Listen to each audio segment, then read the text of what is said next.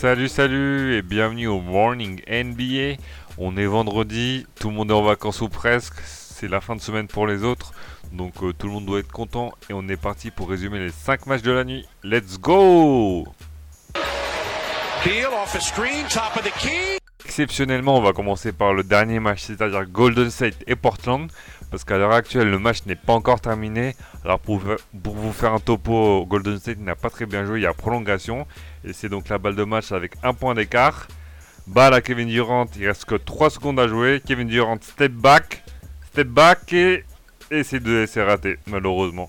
Donc c'est une victoire de Portland qui l'emporte donc 110 à 109. C'est Damien Lillard qui met le shoot de la gagne suite à une perte de balle idiote des Warriors. Le héros malheureux de la soirée malheureusement c'est euh, Draymond Green il croit mettre le shoot de la victoire, mais justement, il y a eu le shoot de Damon Lillard juste après. Et c'est bien dommage parce qu'ils avaient la victoire en main, même s'ils ne la méritaient pas forcément. Si, Jim McCollum a été assez énorme en prolongation avec un shoot à 3 points à 45 degrés, mais surtout un shoot sur Draymond Green qui a fait très très mal. Mais les Golden State, comme je le disais, ne méritaient pas la victoire. Ils étaient à côté de la plaque durant toute la rencontre. Au lancer France, ça a été une catastrophe. On n'a jamais vu ça, ou presque. 6 sur 15 sur la ligne des lancers pour les Warriors, c'est quand même assez fou.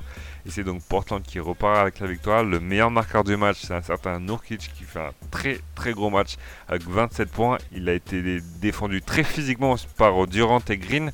Donc c'est vraiment une belle partie de sa part. Et Portland qui se retrouve avec un bilan de 20 victoires et 15 défaites.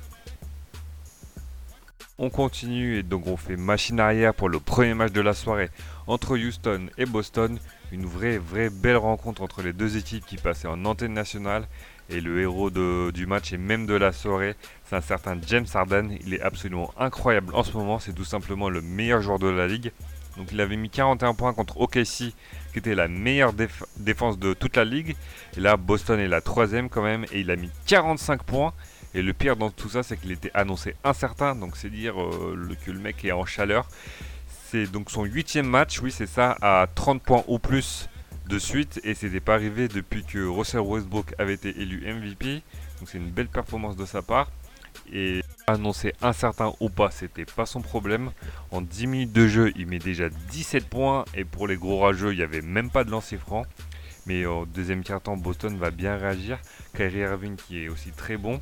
Mais c'est le troisième quart-temps qui va faire très très mal. Et d'ailleurs, on aura un super duel entre les deux. Séquence de 1 contre 1 vraiment magnifique à base de step back, de dribble dans le dos, dribble entre les jambes, il y a absolument tout. Et malheureusement pour Boston, c'est le moment aussi où ils vont craquer. Parce qu'après la sortie de James Harden dans ce carton, le banc va très bien jouer, ou du moins euh, l'équipe sans James Harden va très bien jouer, ce qui n'arrive pas souvent.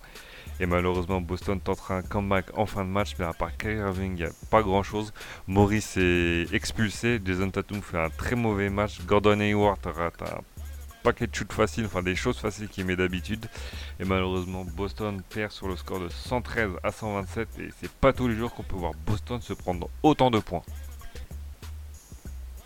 On passe maintenant à la rencontre entre Milwaukee et New York. Une large victoire des Bucks, comme vous vous en doutez, 112 à 96. Et pourtant, les Knicks vont quand même dominer la rencontre euh, avec presque 10 points d'écart. Mais ils vont se faire rattraper salement parce qu'il y aura beaucoup, beaucoup trop de 1 contre 1, beaucoup trop de jeux de solo et surtout pas de défense. En face, Giannis Antetokounmpo finit meilleur marqueur avec 31 points. Il va même s'embrouiller avec Enes Kanter assez violemment. On notera aussi les 25 points de Chris Middleton et les 17 de Brook Lopez. Une grosse victoire, c'est la troisième. Donc en 4 matchs, les deux équipes ne se rencontreront pas à moins qu'il y ait un match en playoff, ce qui n'arrivera pas. Donc c'est une belle victoire de Milwaukee qui montre qu'à domicile c'est très très costaud avec 15 victoires et 3 défaites. On enchaîne avec Utah qui recevait Philadelphie un petit peu un match dans le match par rapport au titre de rookie de l'année de l'année dernière. Mais Ben Simmons va bien remporter la rencontre avec 13 points, 14 rebonds, 12 passes. Oui, c'est un beau petit triple-double. Mais surtout, malheureusement pour le 10 match, il n'y aura pas vraiment de match entre les deux équipes. Avec, avec Philadelphie qui va commencer à faire le trou dans le deuxième carton et vraiment achever les adversaires dans le troisième. Utah qui a vraiment du mal à domicile cette saison, comme je le disais dans le dernier résumé c'est un peu incompréhensible, mais dès que ça défend pas, ça peut pas tenir la cadence offensivement. Donovan Mitchell finit à 23 points, mais 3 sur 10 à 3 points. Rudy Gobert à 17 points. Et Côté Philadelphie, outre le triple-double de Ben Simmons, on notera les 24 points de JJ Redick et les 23 de Joel Embiid, sans oublier Jimmy Butler qui termine à 19 points. Donc c'est une belle victoire à Philadelphie, enfin de Philadelphie plutôt, surtout à l'extérieur parce que c'est vraiment pas fameux cette année. Avant le match, c'était 6 victoires et 9 défaites. Donc, on espère pour eux qu'ils pourront. C'est parti pour le dernier match entre Sacramento et Los Angeles. Une victoire des Kings 117 à 116. Ce match était surtout le duel entre Lonzo Ball et D'Aaron Fox parce que Lonzo Ball à chaque fois n'est pas à 100% quand il l'affronte. Il frise le triple-double avec 12 passes, 20 points et 9 rebonds, mais le pauvre ne pourra pas finir la rencontre à cause de crampes. Et Kyle Kuzma aura été le grand homme côté Lakers parce qu'il finit avec 33 points et surtout un énorme shoot dans le corner. Ça aurait pu être le shoot de la gagne, mais un certain Bogdanovic était passé par là. Il fait un step back absolument énormissime sur euh, le pauvre Tyson Chandler. Bogdanovic qui terminera la rencontre à 23 points. Et comme on disait, les Lakers peuvent, s'en vouloir parce qu'il y a eu beaucoup trop de rebonds offensifs laissés. laissés, je voulais dire, désolé les gars, c'est la fatigue. Donc euh, oui, hormis les rebonds, il y a aussi les lancers francs qui se sont ratés. On disait que c'est à cause de LeBron James, mais pas vraiment. Il tourne à moins de 70% lors de ce match et c'est aussi le pourcentage d'un certain Brandon Ingram alors qu'il y a seulement un point d'écart, il va faire un 1 sur 2 et le 1 sur 2 va faire mal à cause donc de Bogdanovic qui, va mettre le buzzer. C'est pas la première fois que Sacramento euh, aime se faire peur et revenir en fin de match seulement. C'est limite ils ont joué euh, un carton et demi euh, voire deux grand maximum. Mais ils n'ont pas été au top tout le match.